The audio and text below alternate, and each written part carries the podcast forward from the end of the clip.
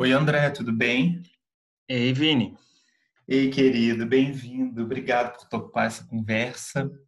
Obrigado é, qual cidade, qual cidade que você está morando agora? Frankfurt. Frankfurt. Nós estamos hum. bastante longes, mas conectados. o oceano nos separa. é, eu estou falando com o André Felipe.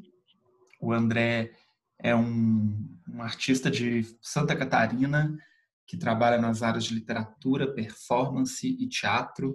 É mestre em dramaturgia pela IUNA de Buenos Aires, doutorando da USP, atualmente faz um estágio sanduíche na Alemanha.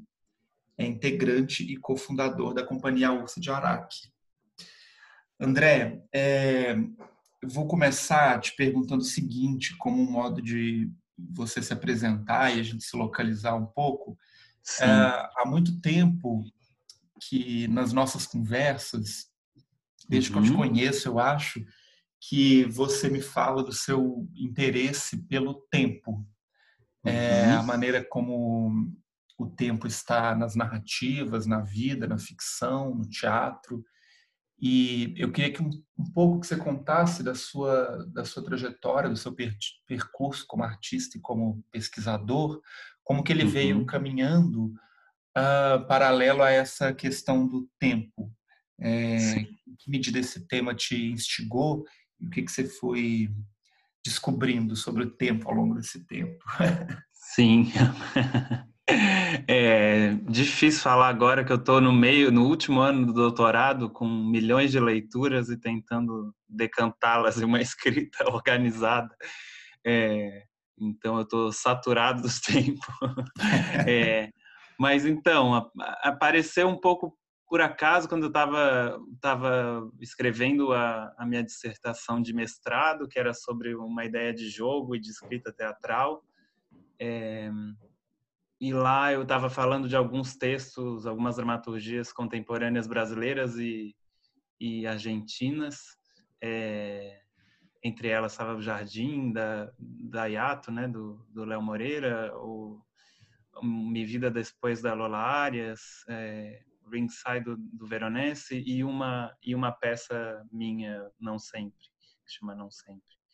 É, e aí eu percebi meio por acaso que todas tinham o tempo como algo muito presente, assim, né? A, a, a passagem do tempo como uma questão muito forte, assim. Comecei a me perguntar o porquê daquilo.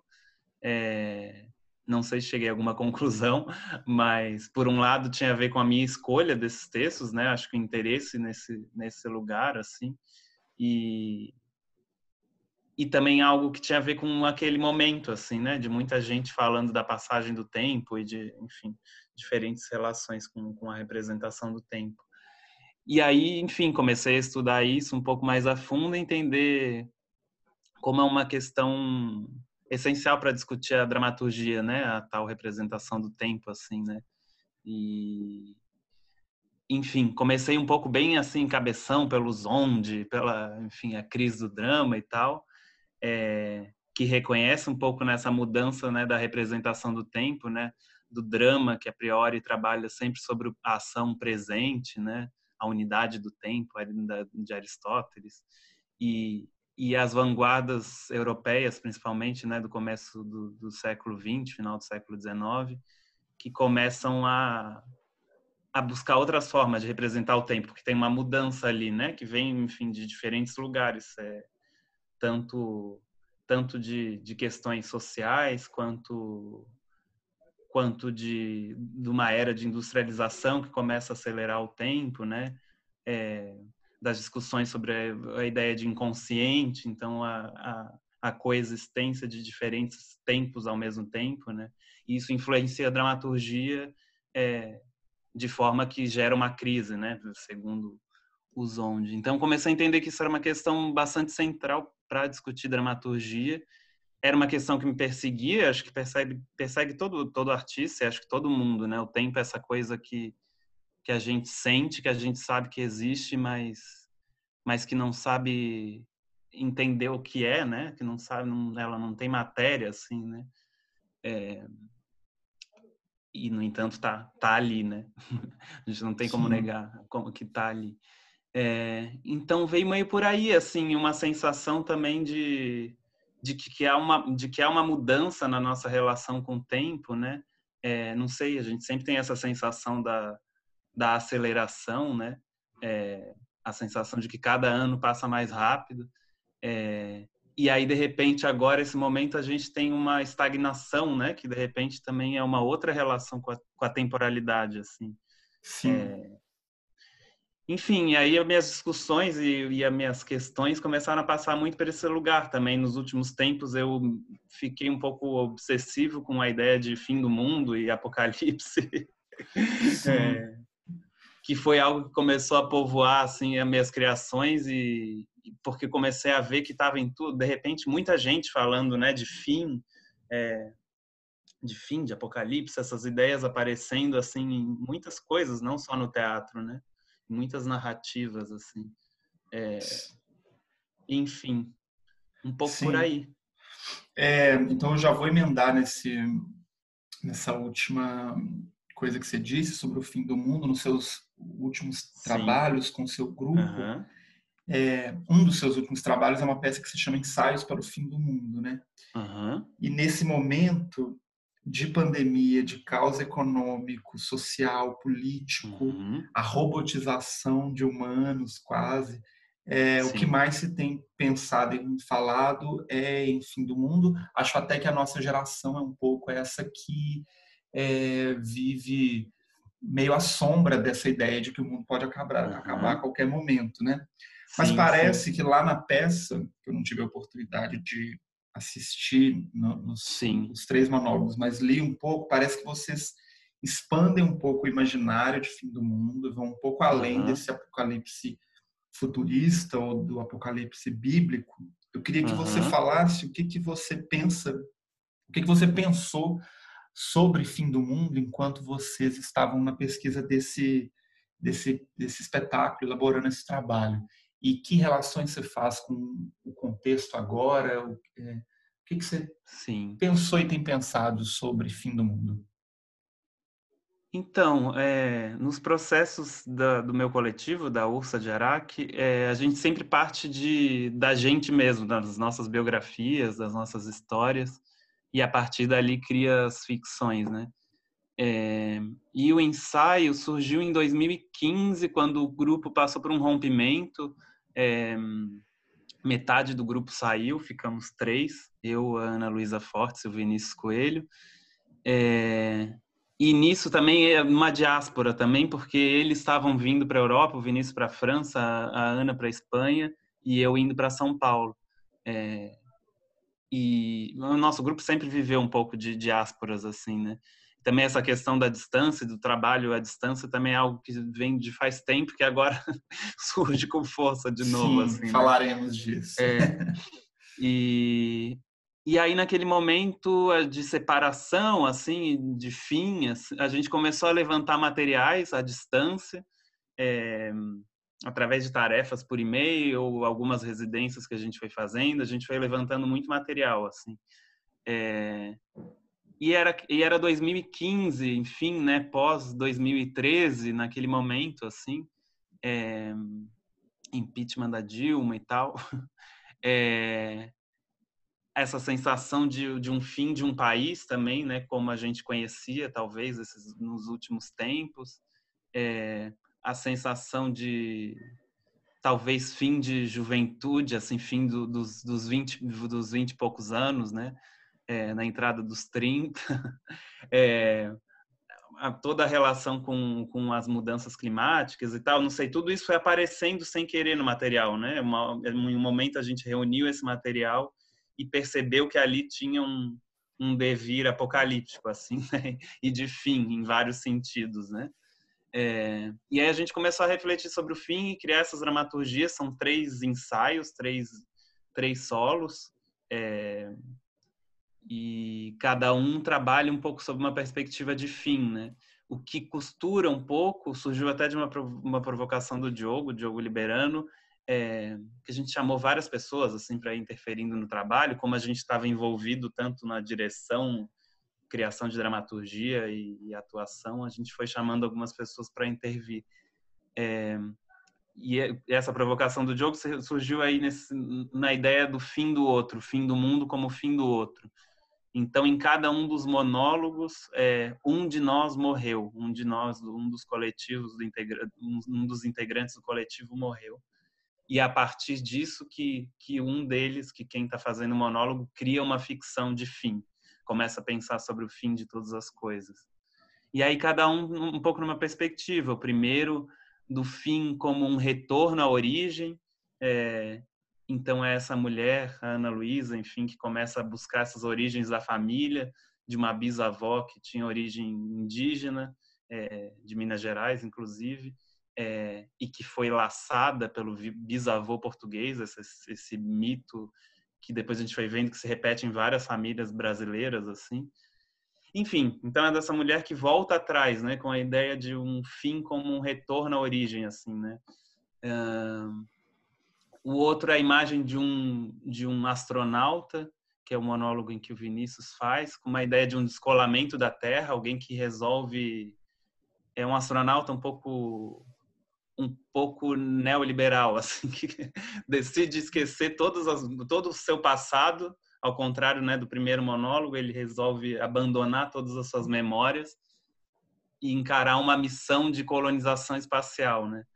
É, e no meio dessa dessa colonização, a, desse, dessa missão, a missão é abortada, fale e, e, ele entra em crise, começa a ter saudades da Terra, começa a ter saudades do Brasil, enfim, das pessoas que ele deixa para trás e tal.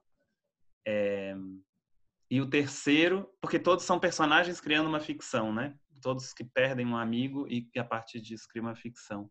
E o terceiro é da perspectiva que sou eu que atuo, é, da perspectiva de alguém que fica de, que fica no, no, no, país pegando fogo, né? Era eu no momento, estava morando em São Paulo, é, então é a, é a ideia também de a ficção que ele cria é uma festa, um fim do mundo em que as pessoas resolvem se entregar ao fim e curtir o fim. É, então tem mais a ver com o presente, assim, do se entregar realmente a esse fim. Mais uma relação com o passado, outro de futuro e esse com o presente. Então meio por aí, assim. E também a, a ideia de fim começou a muito a nos interessar muito pela ideia de também pensar a finalidade, né? pensar a morte, ter a consciência da morte, é, também é pensar sobre a finalidade da vida, né? É, a finalidade não só como fim, mas como propósito. Né? É, então, não sei. Ano passado também eu fiz um pequeno experimento meu aqui que apresentei num evento aqui aqui da Alemanha que misturava teoria e ficção e era pensando sobre o, o fim do teatro. Não porque eu acho que o teatro vai acabar, mas sim para pensar pensar os seus fins e suas finalidades, né? É, enfim, vai um pouco por aí. Mas me fala um pouco mais disso, que eu achei interessante. Que, que fins e que finalidades você foi conjecturando? Então, hum, é, eu criei toda uma ficção, uma ficção de, de um país é, sempre nessa relação com, com um país, um país ficcional, mas que sempre é um pouco Brasil, é, em que em que um grupo de, de artistas teatrais decide acabar com o teatro, por um fim ao teatro, né? É... Ai, tá difícil lembrar do negócio. Tudo bem. É, André, essa, essa ideia de pessoas que trabalham em teatro juntas, mas à distância, Sim. E, e mediadas por alguma tecnologia, é agora uma condição um pouco para se fazer teatro, né? Sim. E esses processos que têm apostado nisso agora têm se multiplicado. Mas você, na sua companhia, já faz isso há um tempo em espetáculos Sim. como a distância, por exemplo, que inclusive veio para o FIT aqui em BH há alguns anos, né? Eu queria te perguntar é, em relação a esse trabalho à distância e a utilização de tecnologia para permitir esse, esse encontro entre artistas, é, uhum. é, por que te interessa, ou por que te interessou ao longo desse tempo essa, essa pesquisa, como que se deram os processos criativos e, de modo bem prático, uhum. quais eram ou quais são os métodos de trabalho que vocês desenvolveram no meio disso. E, por fim, sim, só para completar essa, essa grande pergunta, Uhum. Com essa aceleração da tecnologia, do uso da tecnologia hoje, desses, desses processos, é, o que, que, você tem pensado, é, ou como que você tem visto isso agora no contexto da pandemia? Sim. Então, essa relação com a tecnologia e com a criação através de, de Skype, agora Zoom e tudo mais, é, surgiu na, na, no nosso coletivo lá em 2011. A gente se formou, o grupo se formou em 2007 dentro da, da Faculdade de Artes Cênicas na UDESC, a Universidade do Estado de Santa Catarina. E quando a gente acabou, aconteceu essa primeira diáspora, assim, né? De cada um foi para foi para um lado, assim, é, seguir diferentes caminhos, assim. É, acontece é um pouco uma é bastante frequente isso em Florianópolis assim de né de terminar de terminar a graduação e e agora o que que eu faço aqui nessa ilha? É, e, e eu tinha ido para Buenos Aires a Ana também estava em Buenos Aires alguns ficaram em Florianópolis é, o Vinícius tinha ido uma primeira vez para França enfim cada um estava num canto e a gente passou um ano meio sem trabalhar, só com um espetáculo que só alguns participavam em circulação. E a gente começou a sentir a necessidade de voltar, voltar a se encontrar, pelo menos para discutir teatro juntos e tal. É, isso foi em 2011.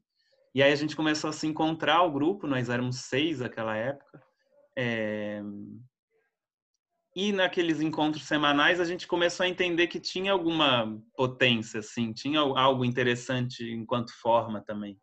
É, e uma possibilidade de lugar para criação também. Era a nossa condição de encontro era aquela, né? É, acho que nunca surgiu esse, essa relação com a tecnologia de um interesse específico sobre sobre a tecnologia na cena, mas sim como uma condição, uma condição para para aquele grupo de gente se encontrar, né? É, então, a partir dali surgiu a distância, que era esse espetáculo que tinham dois lados, né? Acontecia em dois teatros e se, se relacionava por um sistema de, de videoconferência, né? É, e foi super difícil, porque era aquele momento em que o Wi-Fi não era tão bom quanto é agora. Então era um processo muito duro assim de, de internet caindo, mas ainda é, né? A gente vê toda hora essas lives de e aí o som tá bom, um que cai, outro que fica mudo, é, e o processo foi todo permeado por isso, né? Enfim, quem trabalha com tecnologia sabe. E depois a gente voltou a se juntar em Florianópolis para finalizar o espetáculo e criou essa esse dispositivo que surgiu dessa condição de distância, né? É, e aí, para ensaiar também era um inferno, porque é né, trabalhar com, com tecnologia na precariedade também de trabalhar com teatro no Brasil, assim, né? é, então, era sempre ter que conseguir duas salas, lugares que tinham Wi-Fi, depois os, os teatros conseguir lugares que tinham que tinham internet também, internet potente enfim, surgiu um pouco daí. E nisso o grupo continua nessa mesma condição, assim, né? Mas sempre uma vontade muito grande de continuar pensando e fazendo teatro juntos, assim. Então a gente foi desenvolvendo um pouco algumas estratégias, assim, que não são muito organizadas, mas essa ideia de trabalhar com tarefas, né? É, a gente sempre trabalhou muito com uma criação coletiva de dramaturgia. Nos últimos trabalhos, é, eu acabei ficando mais nesse lugar desse, desse dramaturgo que costura esses materiais, né? Que propõe texto e tal, mas os textos sempre foram criados muito juntos, assim, né? Então, nessa lógica de criar tarefas em diferentes suportes, tanto por áudio de WhatsApp, como por, por e-mail, é, por carta, enfim, a gente já provou diferentes formas, assim. É, mas sempre com a necessidade de, em algum momento, se encontrar presencialmente e, e juntar todo esse material, né? É, e a gente não chegou a provar ainda algo como a criação de algo num suporte virtual, né? Sempre a criação no fim vai para, enfim, a gente volta para a sala de ensaio e pensa isso presencialmente, assim, né?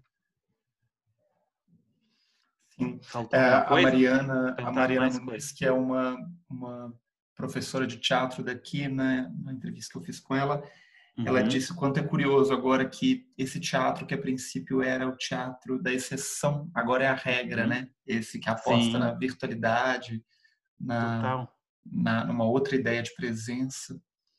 É, não é algo novo, mas de repente muita gente que nunca se meteu com isso se vê obrigado ou convidado a, a ter que ter que lidar com isso, né? É, então não é que é algo novo, enfim, já tinha muita gente trabalhando, né, com suportes virtuais e com, enfim, seja em cena ou seja realmente online, em streamings e tal. É, mas de repente tem gente que nunca, né, pensou talvez em, em, mexer com isso, não nem se interessava de repente está provando coisas assim, e disso surgem coisas inventivas assim. Pois é, você que já trabalha com né, desse modo há um tempo e vendo isso agora, você está vendo isso com olhos esperançosos ou mais ameaçadores em relação ao teatro e possíveis é, modos de entendê-lo daqui para frente? Uhum. É, eu tenho visto pouca coisa, tenho tido preguiça, não tenho tido muita cabeça assim para ver muita coisa é, de, de lives e coisas online e tal. Assim, me vem à vontade, mas acabo não acabo ficando preguiça na hora do vamos ver. No começo até vi algum, algumas peças gravadas, algumas lives, mas foi me dando também um não sei, um, um excesso né, de, de virtualidades, assim, porque eu estou fazendo terapia, terapia online, fazendo grupo, é, reunião do grupo de teatro online, é, que não é uma novidade, mas enfim, só junta, falando com a família, é, enfim, de repente tudo, fazendo algumas aulas e tal. Mas eu não vejo, eu não sei se meu olhar nem é esperançoso nem desesperançoso. Eu acho interessante que, a, que as pessoas estejam provando novos, novos formatos assim. É, não acho que, que essa situação é assim. A gente consegue encontrar alguns lados positivos, mas eu não acho que tem um lado positivo para essa situação que é desastrosa, né? Que enfim, uhum. que é um pesadelo, assim. Mas mas eu não acho que isso ameaça o teatro de nenhuma forma, não sei, eu não vejo como uma ameaça assim, porque eu acho que esse lugar da presença acho que só cobra ainda mais importância, né, e vontade assim, é, para um pós-pandemia. É... não Sim. vejo que ocupa um lugar que, que que ocupa o teatro, que o teatro ocupa, assim, eu acho que é um outro lugar, assim que, no entanto, não sei, é interessante que se esteja experimentando nisso, mas eu acho que não vai substituir, por exemplo, no lugar da educação é mais preocupante, né? Toda a, a discussão de ensino à distância, que era algo que já se estava tentando implementar né, nas universidades e como substituição do ensino presencial. É, mas no teatro não sei, a priori não vejo como uma ameaça assim. É, eu fiquei, achei interessante até, eu estava vendo uma live que eu vi do Matias Feldman, que é um diretor, dramaturgo argentino, é, e ele estava produzindo um documento para para regulamentar o, o, teatro e o ensino teatral pós-pandemia, né? Assim que desse voltar, enfim, porque tá todo mundo nesse desespero, né? De sem poder trabalhar, né, sem, sem poder apresentar, sem poder dar aula, né, que é o sustento, enfim, de grande parte dos artistas. É, e ele estava, não, tem que existir alguma forma, nem que seja medir a febre dos alunos quando entram, é, o uso de máscara, enfim, a gente vai pensar alguma forma mas tanto para as aulas quanto para a peça, né? Ele falou porque senão vai começar a existir, vai, vai começar a existir teatro clandestino. Eu, eu achei interessante essa imagem, né, do teatro clandestino, assim, sim, o teatro ser proibido e no momento que não dá mais, nos subsolos ou nas casas, enfim. É, acho que esse lugar da presença não é substituível, assim, né? Sim. André, é, realidade e ficção é outro binômio também que percorre seus trabalhos.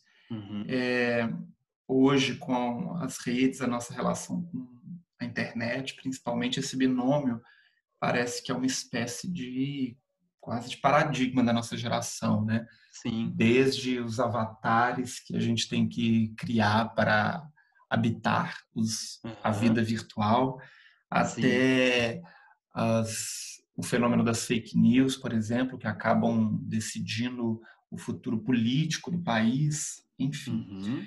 Como, como a que presta a ficção nesse contexto, você acha? Qual a qual o lugar da ficção nesse mundo onde as coisas já estão sendo ficcionalizadas nos ambientes uhum. institucionais, públicos, é, políticos, a nossa vida sendo ficcionalizada nas redes. É, o que você tem pensado sobre, sobre isso no campo da arte? Sim, é, eu tenho pensado muito sobre isso, assim, sempre foi, né, uma questão que persegue, enfim, que não só a gente, mas, mas a, enfim, a arte. É, mas eu acho que a gente está no momento de muitas, de muitos fins de mundo, né, no plural, e de muitas quebras de paradigma, assim. É, e nos últimos anos, não sei, nos últimos 10, 15 anos, é, apareceu muito essa discussão, né, no teatro, enfim, nas artes de forma geral, mas no teatro, né, da realidade ficção e tal, das, das autobiografias, do, enfim, uh, dos teatros documentais e tal. É, e sempre muito num lugar de, não sei, não sei, eu estou propondo, é algo que eu tô, que eu tô pensando agora, junto com o coletivo, inclusive, um novo projeto que a princípio chama A Verdade, vai um pouco nessa, nessa discussão, assim. Mas sinto que que por um por algum momento existia a necessidade de de revelar que toda tudo aquilo que é apresentado como verdade é um construto, né? Enfim, é construído, é também ficção, né? É, existem várias verdades, existem vários pontos de vista, é, enfim, existia essa necessidade de desvelar, né? Esses processos de criação de ficção, assim, né? Uh, e agora eu sinto que tem uma mudança de paradigma, assim, né? Porque tem uma, de repente, essa todo esse fenômeno das fake news, da, da Terra plana, dos negacionismos, né? Negacionismos históricos da ciência, é, que de repente começou a ser realmente levado a sério, ganhar uma proporção assim grande eu acho que muda um pouco a discussão, né? De repente, eu sinto que como artista eu já não quero mostrar que tudo é uma ficção, mas que, que existem algumas verdades, né?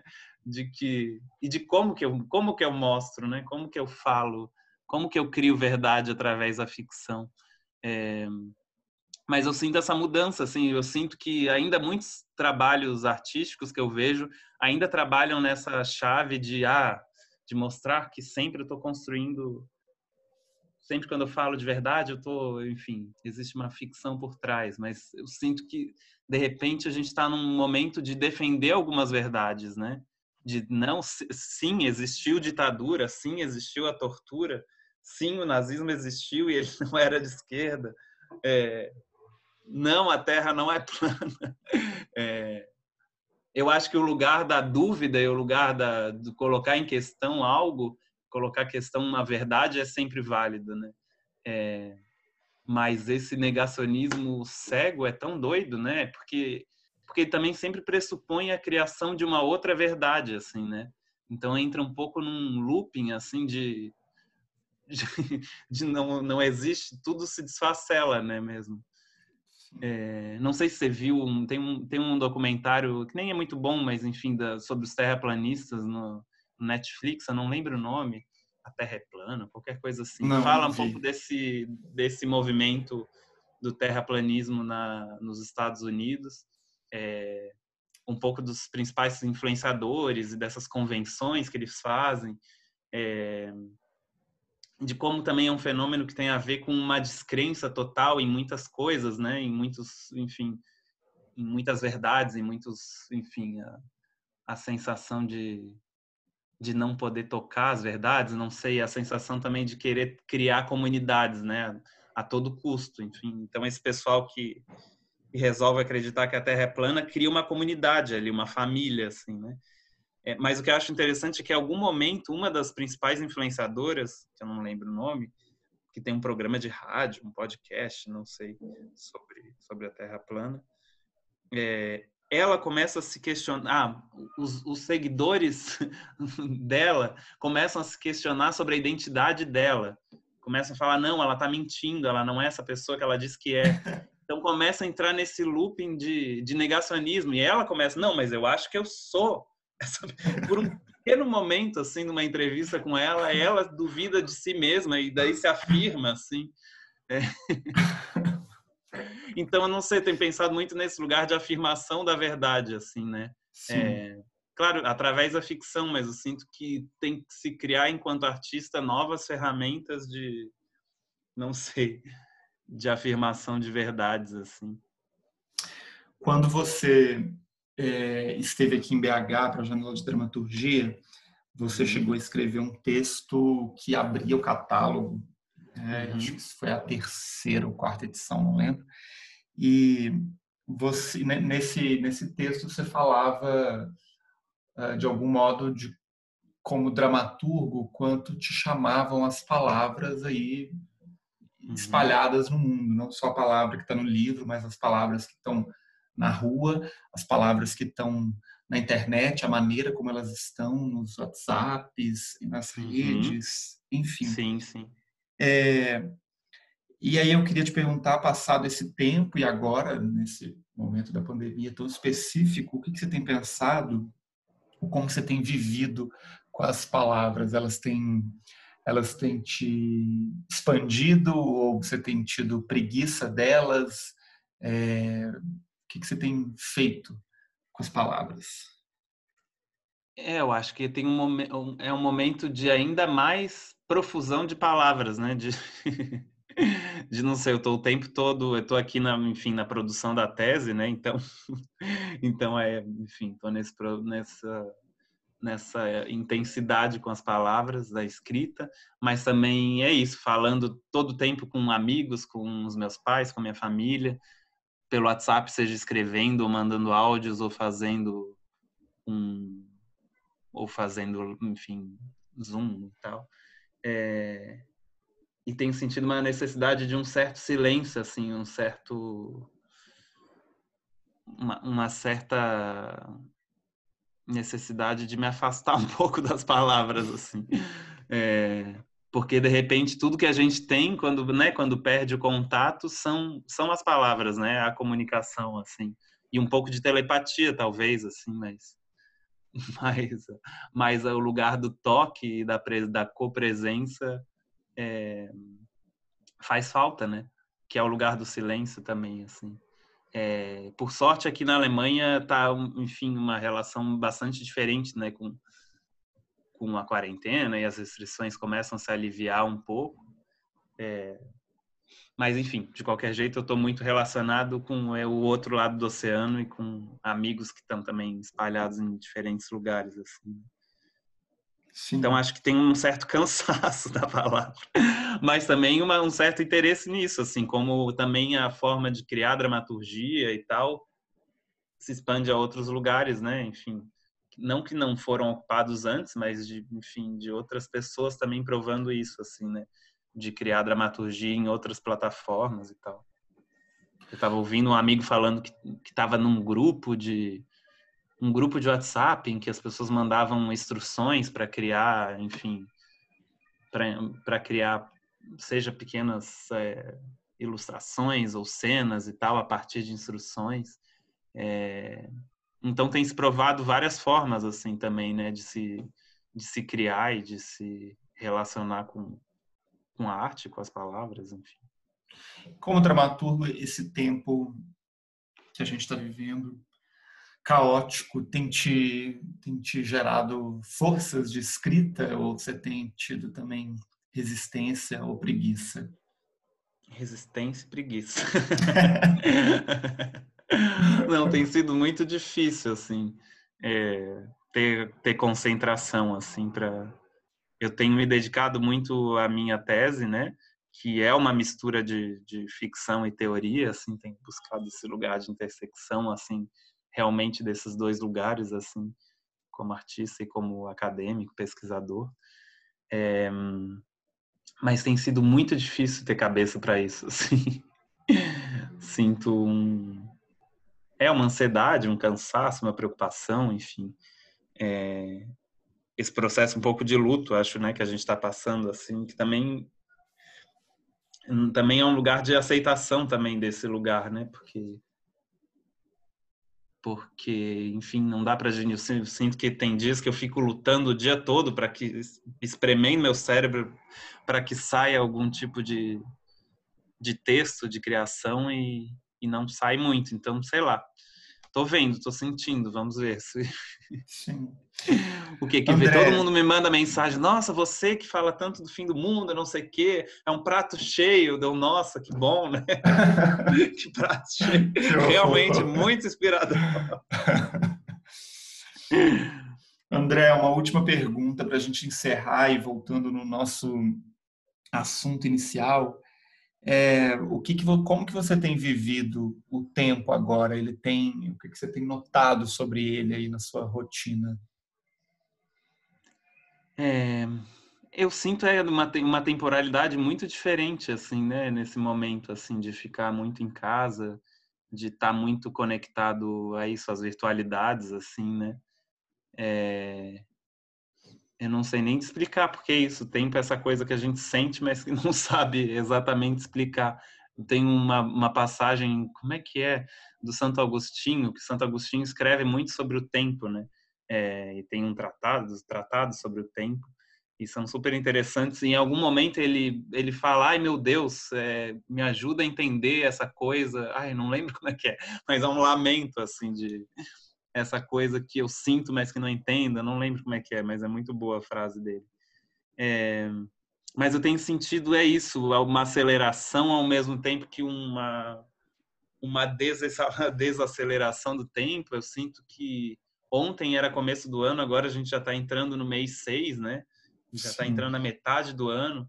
É, então tem, não sei, tem uma mudança aí nessa relação com o tempo, assim de repente, conversando com outros amigos, também sinto que está todo mundo meio perdido no tempo. Eu já não sei como a gente fica vendo sempre a mesma paisagem também, né? Do nosso quarto, da nossa sala, da nossa janela. É, parece que a gente perde um pouco a referência, né? Quando perde a referência do espaço, também perde a referência da, da duração do, da, e da contagem dos dias. Eu já não sei se o que aconteceu foi ontem ou se foi semana passada, porque a paisagem era a mesma, né? Sim. o pijama era o mesmo. Querido, acho que é isso. Muitíssimo obrigado pela troca, pelas ideias. É obrigado você. Muito bom te ouvir. Tomara que isso tudo passe logo. É, tomara, que a gente se tomara. veja morrendo de saudade. Também tô. Bom te ouvir. Obrigadão pelo convite. É bom pensar nessas coisas. Tá um momento difícil. Eu sinto que tá um momento muito truncado, pelo menos para mim, assim, para gerar pensamento e tal. Claro. Mas é boa, é, são, são boas essas, essas trocas, assim, surgem algumas fagulhas que vão fazendo a gente entender esse é, momento. Eu tenho sentido que até, às vezes, essas entrevistas, por exemplo, mais do que às vezes desdobrar é, possibilidades, caminhos, tem um compartilhamento das questões em si, das dúvidas, que eu já acho extremamente importante, assim, né? Nos sim, dá uma ideia de uma de uma conexão por uma busca, por um desejo de partilhar, enfim. Uhum. E acho sim, que isso sim. faz bem nesse momento, né? Não, total. É, Querido, quero muito aí ver essa agora... É live, mas eu não vou conseguir. É, é que as... aqui é muito tarde. É verdade, é verdade. Mas ok, inventaremos alguma outra coisa em breve juntos. Por favor. Que contemple um beijo. os diferentes fusos. Um beijo grande. Tchau, tchau. Tchau, Vini.